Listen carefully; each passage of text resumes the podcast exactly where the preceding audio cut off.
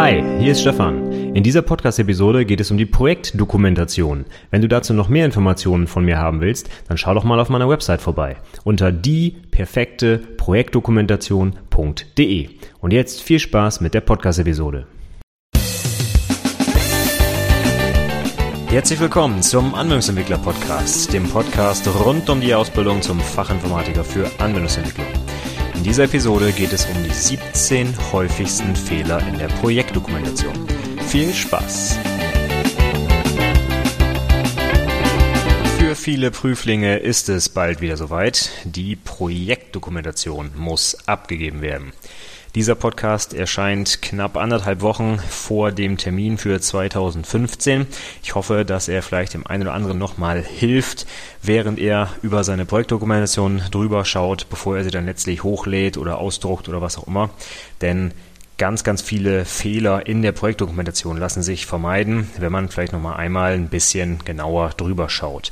Und in dieser Episode des Anwendungsentwickler Podcasts gehe ich auf 17 sehr, sehr häufige Fehler ein, die ich bei vielen Dokumentationen schon gesehen habe und vor allem auch, was man dagegen tun kann.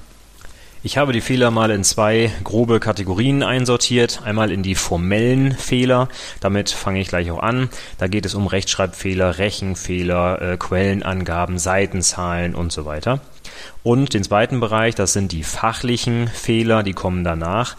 Das sind dann solche Sachen wie Inhalte, die fehlen oder Quelltextbeispiele, die nicht sinnvoll sind, äh, Begründungen für Entscheidungen, die fehlen oder am schlimmsten noch, dass die technische Tiefe des Projekts nicht erreicht wird. Insgesamt habe ich also 17 Fehler mal aufgeschrieben. Sie sind so ein bisschen priorisiert. Die Sachen, die ich zuerst erzähle, sind nicht ganz so schlimm und nach hinten hin wird es potenziell immer etwas schlimmer. Also wenn in der Projektdokumentation nicht klar wird, dass die technische Tiefe erreicht wird, ich glaube, dann ist klar, dass äh, ja, es schlimmer eigentlich nicht mehr werden kann in der Projektdokumentation. Wohingegen, wenn man mal eine Seitenzahl falsch hat, okay, da kann man sicherlich noch ein Auge zudrücken und kriegt auch noch eine gute Note dafür. Gut, wir fangen einfach mal an mit meiner Liste. Der erste Fehler auf meiner Liste ist Rechtschreibfehler, Interpunktionsfehler, Grammatikfehler. Das ist der Klassiker. Ihr glaubt gar nicht, wie viele Dokumentationen ich schon gelesen habe, wo direkt im ersten Absatz es nur so vor Fehlern schrotzt. Da wird Groß- und Kleinschreibung durcheinander gebracht oder Bindestriche weggelassen, harte Rechtschreibfehler, Kommasetzung ohne Ende falsch. Das ist also wirklich schrecklich zu lesen manchmal. Da hat man sofort als Prüfer den Eindruck, dass einfach niemand über diese Dokumentation drüber gelesen hat. Das sieht wirklich so aus wie so eine, ja, wie so ein Text, der in zwei Stunden da eben hingeklatscht wurde, ohne einmal drüber zu gucken. Das sind manchmal so offensichtliche Sachen, auch teilweise direkt im ersten Satz der Projektdokumentation, dass man sich denkt, mein Gott, äh, wurde der Auszubildende da nicht betreut oder gibt es da keinen Ausbilder, der da mal drüber gelesen hat oder vielleicht die Eltern oder Partner oder Partnerin oder wer auch immer, aber solche Sachen kann man doch nicht abgeben. Also achtet bitte drauf, dass eure Dokumentation frei von Rechtschreibfehlern ist. Jeder Mensch macht mal Fehler, das ist klar, aber ich habe da teilweise Dokus gelesen, also da muss man schon fast dreimal die Sätze lesen, weil Wörter fehlen oder wirklich Interpunktion den ganzen Satzbau durcheinander bringt und äh, Wörter völlig falsch geschrieben werden. Also wirklich ganz, ganz schrecklich. Achtet darauf, dass ihr eure Doku nochmal irgendwem zum drüberlesen gebt. Das muss niemand sein, der die technischen Inhalte versteht. Es reicht hier die deutsche Rechtschreibung Interpunktion und Grammatik zu kennen. Und das kann auch, ja, wirklich eure Mutter, euer Vater sein, wie auch immer. Aber bitte, bitte, bitte lasst die nochmal Korrektur lesen. Der zweite Fehler auf meiner Liste geht in die gleiche Richtung auch die Mathematik in eurer Dokumentation, zum Beispiel die Kostenplanung, Amortisationsrechnung oder auch ganz beliebt die Zeitplanung, ne, wenn man einfach nur ein paar Stunden zusammenrechnen muss, strotzen vor Fehlern teilweise. Da werden also Stundensätze munter mit irgendwas multipliziert und es kommt aber was Falsches raus oder es werden Kosten nicht mit eingerechnet oder die, die Projektlaufzeit waren auf einmal dann 73 Stunden anstatt 70 und so weiter und so fort. Das Schöne ist, dass viele Prüfer als allererstes, wenn sie sowas sehen, wie zum Beispiel eine Tabelle oder irgendeine Kostenrechnung, sofort versuchen, das nachzurechnen, weil es halt so einfach ist. Und da findet man also immer wieder Fehler und auch wirklich die einfachsten Sachen, wo man nur addieren oder multiplizieren muss, sind dann falsch. Und das ist eine Schlampigkeit, die kann man bei so einer wichtigen Dokumentation, es geht ja, ja immerhin um einen Berufsabschluss, einfach nicht durchgehen lassen. Deswegen wird da auch wirklich bis ins Detail das nachgerechnet und wenn da was falsch ist, dann wird das dem Prüfling natürlich auch mitgeteilt wenn man jetzt wirklich bei der Stundenrechnung mal ein, zwei Stunden durcheinander bringt oder so, da wird noch ein Auge zugedrückt. Aber meistens sind dann genau solche zentralen Rechenfehler in den Punkten, wo es drauf ankommt. Also zum Beispiel bei der Amortisationsrechnung. Wenn man da anstatt 100 eben mit 1000 Euro Kosten rechnet, dann kann das halt sein, dass die Amortisation sich mal eben verdreifacht. Und das ist natürlich schon ein krasser Unterschied. Deswegen achtet bitte darauf, dass nicht nur euer Text fehlerfrei ist, sondern auch die Mathematik, die Tabellen, äh, auch eure Abbildung natürlich, wo eventuell Rechnungen drin sind oder Zahlen drin sind. Das muss alles korrekt sein. Fehler Nummer drei auf meiner Liste ist, dass keine Quellenangaben benutzt werden. Das ist sehr problematisch, denn viele Prüflinge benutzen Fachbegriffe oder Prozessmodelle oder irgendwelche anderen Sachen, die sie sich nicht selbst ausgedacht haben und tun dann aber so, als wäre das allgemein gültiges äh, Wissen, was jeder haben muss. Ja, da wird also bis ins Detail von irgendwelchen Frameworks erzählt und irgendwelchen Implementierungsdetails und es ist offensichtlich, dass dieses Wissen nicht vom Prüfling selber herkommt und dann muss das auch vernünftig zitiert werden. Und es muss dann äh, entweder ein, als ähm, wörtliches oder als sinngemäßes Zitat explizit gekennzeichnet werden. Und dann erwarte ich auch ein Literaturverzeichnis am Ende der Dokumentation. Wir schreiben hier keine wissenschaftliche Arbeit, das soll auch nicht das Ziel sein und das, das ist mir auch bewusst. Aber dennoch, wenn ich allgemeingültige Sachen beschreibe, die ich mir nicht als Prüfling selber ausgedacht habe oder die äh, nicht als Ergebnis meiner Arbeit herausgekommen sind, dann muss ich das ganz normal belegen, dass ich mir das nicht ausgedacht habe. Ist ganz einfach. Und dafür muss ich vernünftig und sauber zitieren und auch ein Literaturverzeichnis anfügen. Wenn das nicht da ist, ich aber als Prüfer erkenne, dass dort zum Beispiel ein ganzer Absatz ähm, zu einer, ich sage jetzt einfach mal eine Prozessbeschreibung, zum Beispiel, was ist Scrum oder sowas oder was ist Extreme Programming, wenn dort also eine richtig schöne, ausformulierte ähm, Beschreibung so eines Prozesses steht und ich weiß ganz sicher, dass das aus einem Buch stammen muss und dort ist keine Quelle hinterlegt, ja, dann geht das schon in Richtung Täuschungsversuch. Und deswegen ist es so wichtig, dass alle Sachen, die ihr euch nicht selber ausgedacht habt, vernünftig mit Quellen belegt sind. Der nächste Fehler, Nummer vier auf meiner Liste, das ist das Nicht-Ausnutzen der zur Verfügung stehenden Seitenzahl. Viele IAK machen ganz konkrete Vorgaben, was den Umfang der Projektdokumentation angeht. In meinem Fall ist es zum Beispiel 15 Seiten Fließtext und 25 Seiten Anhang. Das sollte man star äh, das sollte man auf jeden Fall einhalten, diese Vorgaben, sowohl äh, nach oben als auch nach unten. Was soll das heißen? Also wenn ich diese Vorgaben überziehe, ist es klar, dass äh, es da wohl Punktabzug gibt. Sonst würde es diese Vorgaben nicht geben. Aber andersherum sollte man auch tunlichst darauf achten, dass man diese Vorgaben komplett ausnutzt. Denn viele, viele Prüflinge haben ganz äh, tolle und ganz spannende Inhalte in ihrem Projekt erstellt, aber ich kann sie in der Dokumentation nicht sehen, weil dann zum Beispiel einfach zehn Seiten im Anhang nicht ausgenutzt wurden. Dann ist der Anhang einfach nur 15 Seiten lang. Oder das Schlimmste ist, ich habe schon Dokus gelesen, wo es gar keinen Anhang gab. Ja? Da waren also nur teilweise zwölf Seiten Text und dann war die Doku beendet. Und wenn ich das natürlich vergleiche mit einer Dokumentation, die perfekt ausgearbeitet ist, alles ausnutzt und insgesamt 40 Seiten lang ist, in ihrer äh, ganzen Größe, dann kann man sich vorstellen, dass es für die zwölfseitige Doku ohne Anhang keine vernünftige Note geben wird. Ihr habt normalerweise, wenn ihr ein vernünftiges Projekt habt, keine Probleme, die Seitenzahl zu füllen. Im Gegenteil. Normalerweise müsst ihr schon Sachen rausstreichen oder verkleinern oder sowas, um die Seitenzahl überhaupt noch einzuhalten. Und wenn ich dann Dokus lese, die offensichtlich viel, viel weniger Inhalt haben als andere und damit die Seitenzahl nicht füllen, ja, das kann eigentlich nur Abzüge geben, weil ich dann eigentlich ausgehen kann, dass wichtige Inhalte einfach nicht abgebildet sind, wie zum Beispiel Klassendiagramme oder ER-Modelle oder irgendwelche äh, Tabellen und Kostenkalkulationen, was auch immer. Die sind dann einfach nicht drin, sonst wären die Seiten ausgenutzt geworden. Und äh, das führt automatisch natürlich zu einer schlechteren Note, ist ganz klar. Andersherum kommt der nächste Fehler, das ist Nummer 5 auf meiner Liste. Da werden alle Seiten ausgenutzt, allerdings mit enorm langweiligen und uninteressanten Inhalten. Insbesondere im Anhang habe ich also schon ganz, ganz viele Dokus gesehen, wo einfach Quelltext hinten reingeklatscht wird, seitenweise, mit Klassendefinitionen, Gettern, Settern, die trivialsten Sachen sind da hinten drin. Nur, so macht es jedenfalls den Eindruck, um die Seiten zu füllen. Und das geht natürlich nicht. Also der, der absolute äh, Höhepunkt äh, war eine Dokumentation, wo ich wirklich 40 Seiten Quelltext im Anhang hatte. Davon abgesehen, dass nur 25 Seiten Anhang erlaubt waren, ja. Aber 40 Seiten Quelltext, das ist einfach lächerlich, ja. Da hat quasi sein ganzes Programm hinten angehängt.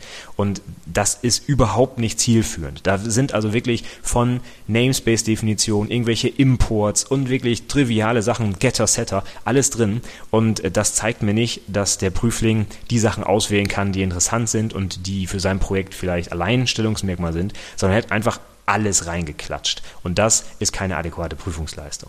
Also bitte füllt eure Dokumentation nicht mit Müll, ich sage es ganz deutlich mal in dieser Form, sondern sucht die spannenden Sachen raus, die auch belegen, dass ihr zum Beispiel methodisch gearbeitet habt, dass ihr einen besonders interessanten Algorithmus programmiert habt, aber bitte haut dann nicht seitenweise langweiligsten Quelltext dran. Dann kommen wir zu Punkt Nummer 6. Verweise auf Artefakte fehlen. Auch das ist ein häufiges Problem.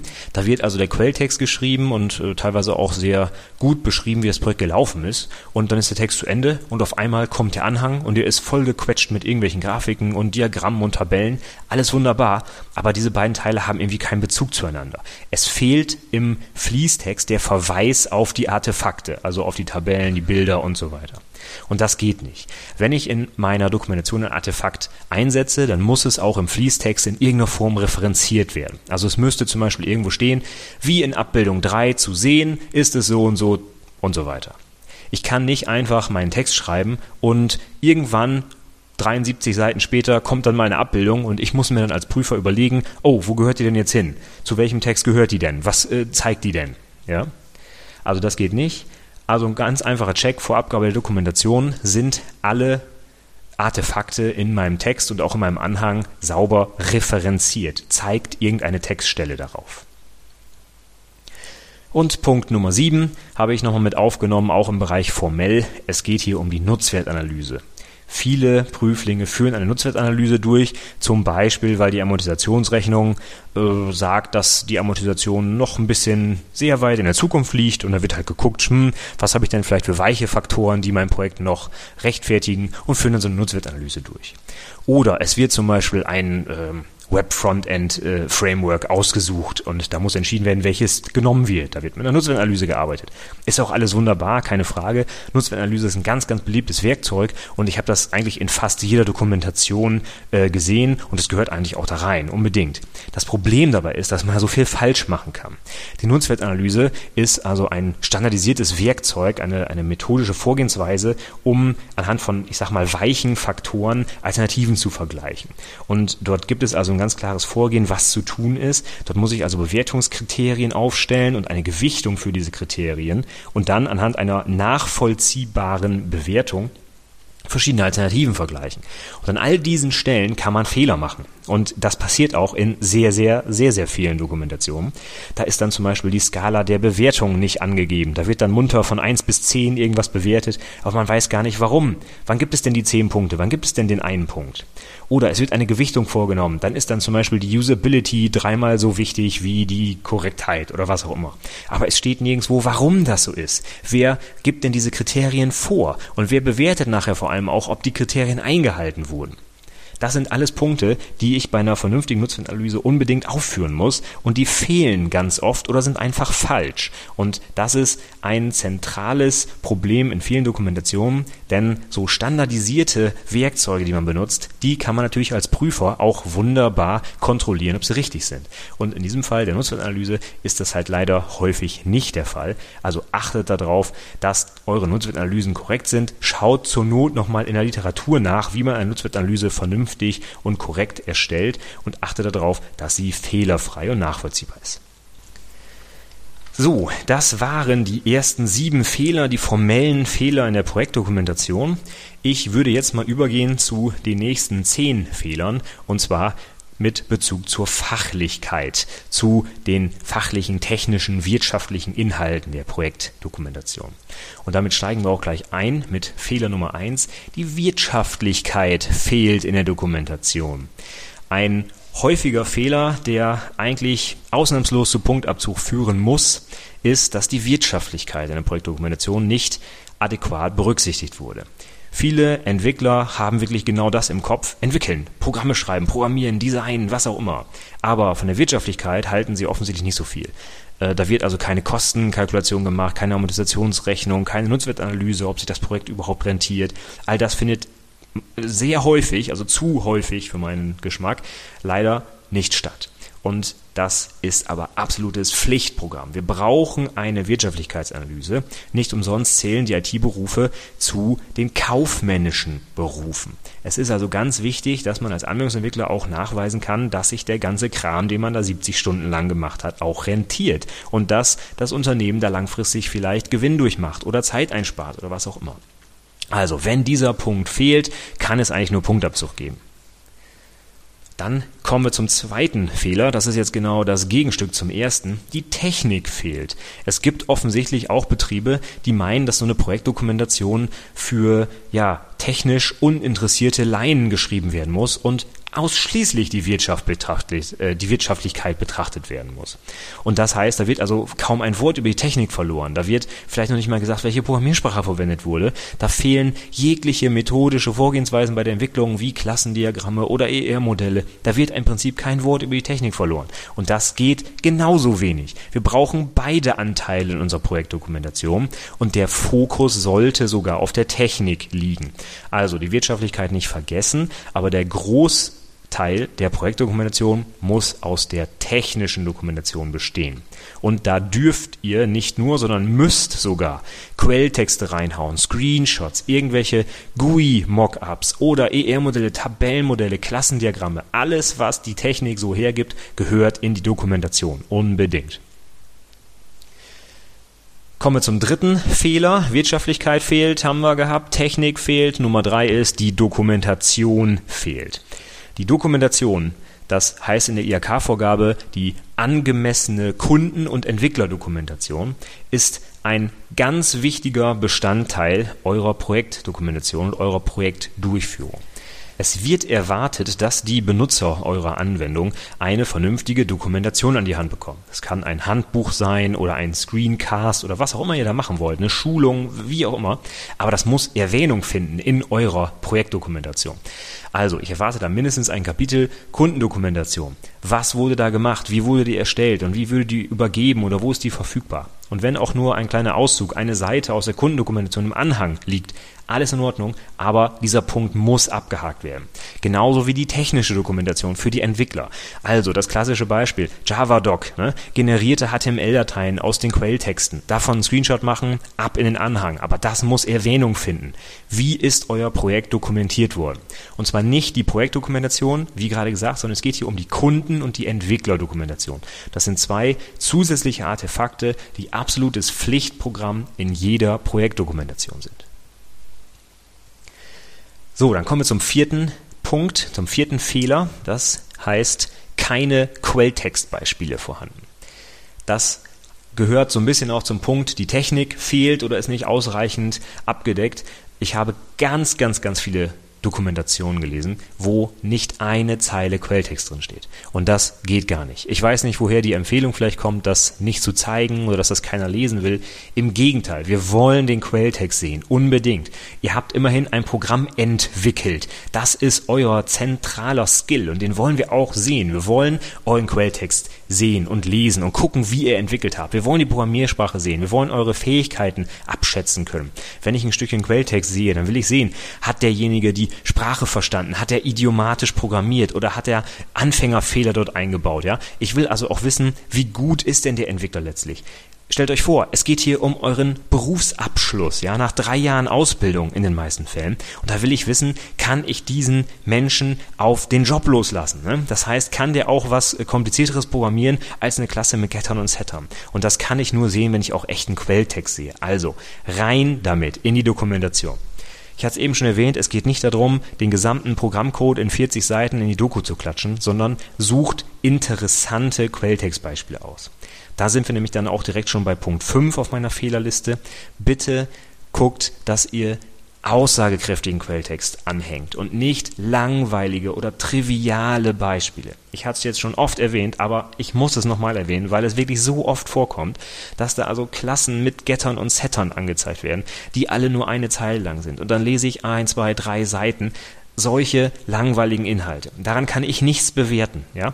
Diese Getter-Setter-Geschichten, die hätte ich auch auf Knopfdruck aus einem UML-Diagramm-Tool generieren können. Ja? Und da ist keinerlei Logik drin. Daran kann ich also überhaupt nicht erkennen, ob der Prüfling irgendwas programmieren kann, weil es einfach so einfacher Code ist. Ich will also eigentlich nur Quelltextauszüge haben, und zwar von zentralen Methoden zum Beispiel. Wenn ihr einen tollen Algorithmus entwickelt habt oder irgendeine Kostenberechnung macht oder eine Visualisierung oder was auch immer ihr in eurem Projekt macht, ich will den coolen Code sehen und nicht den langweiligen. Also bitte, schaut, dass ihr vernünftige Beispiele für euren Quelltext in den Anhang packt. Nummer 6 auf der fachlichen Fehlerliste, ein ganz wichtiger Punkt, Entscheidungen werden nicht begründet. Das ist auch in sehr vielen Dokumentationen der Fall, weil man so viele Entscheidungen trifft in der Dokumentation und beziehungsweise im Projektablauf und da kann man schon mal vergessen äh, zu begründen, warum das eigentlich so ist. Ja, klassisches Beispiel ist, äh, ich habe das Projekt mit C Sharp entwickelt, aber sag gar nicht, warum. Ich hätte es ja auch mit Java machen können oder mit was für einer anderen Programmiersprache auch immer. Ähm, und die meisten Prüflinge sind einfach so in ihrem betrieblichen Ablauf drin und die denken gar nicht mal drüber nach, warum man etwas tut. Ja? Gerade bei solchen wichtigen Entscheidungen, welche Datenbank, welche Programmiersprache, ja, welches Dokumentationswerkzeug, ähm, was auch immer. Ja? Da sind viele Prüflinge so in ihrem Betrieb verfahren oder die machen das einfach jeden Tag, dass sie gar nicht mehr hinterfragen, ob man vielleicht für das Projekt eine andere Programmiersprache einsetzen müsste, weil die viel besser geeignet ist als die, die man jeden Tag immer wieder benutzt. Und das ist jetzt nur ein Beispiel mit den Programmiersprachen. Das gibt es auch an anderen Stellen. Also zum Beispiel den ähm, Entwicklungsprozess. Ich habe agil entwickelt oder Wasserfall äh, angewendet. Das ist alles in Ordnung. Aber warum ist das denn so? Ja? Und da reicht schon eine Begründung, äh, im Prinzip in einem Halbsatz, das ist die Standardprogrammiersprache oder das ist der Standardprozess in unserem Unternehmen. Punkt. Das würde ausreichen. Ne? Aber einfach nur hinzuschreiben, wir haben die und die Programmiersprache benutzt oder den Prozess, das reicht nicht. Sondern ich muss als Prüfer nachvollziehen können, warum diese Entscheidung gefallen ist. Und das muss auch methodisch sauber begründet werden und es reicht nicht aus, einfach zu sagen, das ist so. Ja? Also bitte darauf achten, dass alle wichtigen zumindest Entscheidungen in dem Projektablauf begründet werden. Fehler Nummer 7 auf meiner fachlichen Liste ist, dass kein methodisches Vorgehen erkennbar ist. Das geht so ein bisschen in Richtung Entwicklungsprozess beziehungsweise auch Programmierung selber. Dort kann man also in einigen Dokumentationen quasi ablesen, dass die Leute einfach überhaupt keinen Plan gehabt haben. Die sind einfach irgendwie angefangen und haben dann festgestellt, dass das gar nicht funktioniert, was sie davor hatten und hier noch eine Änderung eingebaut und dann ist irgendwie Quelltext äh, aus dem Nichts entstanden, ohne irgendwie vorher mal zu planen oder sich mal eine Architektur zu überlegen oder methodisch aufzubereiten, in welcher Reihenfolge die einzelnen Phasen umgesetzt werden sollen. Da ist also einfach irgendwas passiert und am Ende wurde das Ganze zusammengeschrieben. Und so entwickeln wir keine Software. Das geht einfach nicht. Wir müssen methodisch vorgehen. Wir brauchen eventuell eine Planungsphase, wenn wir zum Beispiel nach dem Wasserfallmodell vorgehen, äh, in der wir mit UML-Diagrammen zumindest unsere Architektur grob skizzieren. Dann werden wir vielleicht bei der Entwicklung testgetrieben vorgehen. Das ist ein definierter Prozess, den ich beschreiben kann. Oder ich habe mein ganzes Vorgehen nach einem agilen Prozess aufgebaut. Das ist alles in Ordnung. Ähm, wichtig ist, diese Methoden müssen angewendet und auch dokumentiert werden. Ich muss zeigen als Prüfling, dass ich nicht mich einfach hingesetzt habe, drauf losprogrammiert habe und schwupp war das Projekt fertig. das geht einfach nicht. Das haben wir hoffentlich in drei Jahren Ausbildung gelernt, dass man so keine Software entwickelt. Und das muss auch gezeigt werden in so einer Projektdokumentation. Nummer 8 auf meiner fachlichen Fehlerliste ist, dass triviale Inhalte detailliert ausgeführt werden. Das Beispiel, was ich habe, ist äh, in einer recht aktuellen Doku, die ich gelesen habe. Da wurde also ein, ein wirklich trivialer Algorithmus zu einer äh, simplen Berechnung auf zwei, drei Seiten in der Projektdokumentation ausgeführt. Da wurde also von der Variablen-Definition bis äh, hin zur Mathematik und äh, zur Verarbeitung der Ergebnisse und so weiter alles bis ins letzte Detail mit Quelltextbeispielen beschrieben. Und das deutet darauf hin, dass das Projekt eine nicht ganz so hohe technische Tiefe hat. Weil einfach nicht großartig was anderes zu zeigen war, wurden halt so einfache Inhalte bis ins letzte Detail ausformuliert. Und das hat in so einer Projektdokumentation nichts verloren. Wir müssen hier auf einer abstrakteren Ebene unsere Inhalte präsentieren und versuchen möglichst viel in die Dokumentation zu packen, was unser methodisches Vorgehen zeigt und auch zeigt, dass wir eine, eine äh, große Software, sage ich mal, entwickeln können.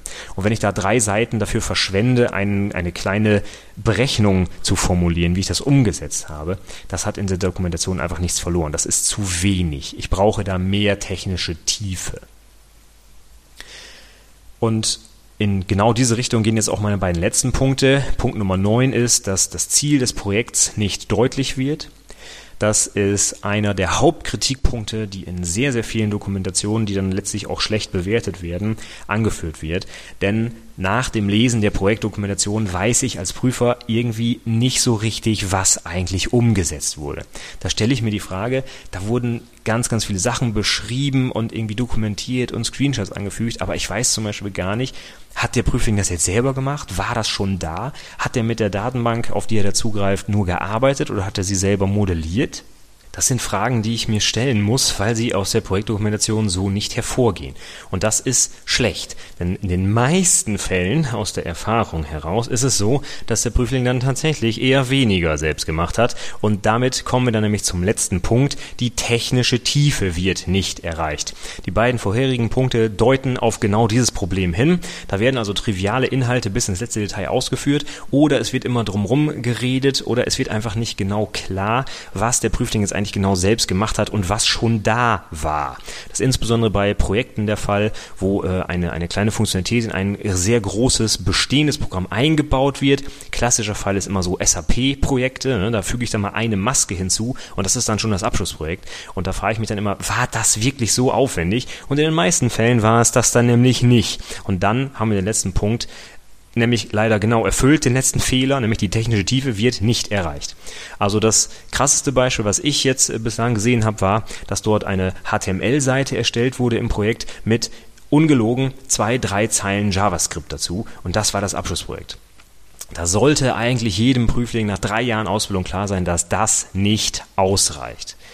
Auch wenn ich das äh, Beispiel von eben nochmal anführe, wo 40 Seiten äh, Quelltext im Anhang waren, das war tatsächlich der gesamte Quelltext des Projekts. Und wenn ich mir da jetzt angucke, dass davon vielleicht 30 Seiten irgendwelche trivialen Klassen mit Gettern und Settern waren und der Rest sind dann mal ein paar hm, nicht so sehr komplexe Algorithmen, dann würde ich sagen, auch das entspricht nicht den Anforderungen eines technisch vertieften Abschlussprojekts. Und äh, wenn das natürlich am Ende dabei rauskommt, dass die Prüfer sagen, dieses Abschlussprojekt ist von der technischen Tiefe nicht tief genug, dann kann das ja nur dazu führen, dass der Prüfling durch diesen Teil durchfällt und ein neues Projekt machen muss.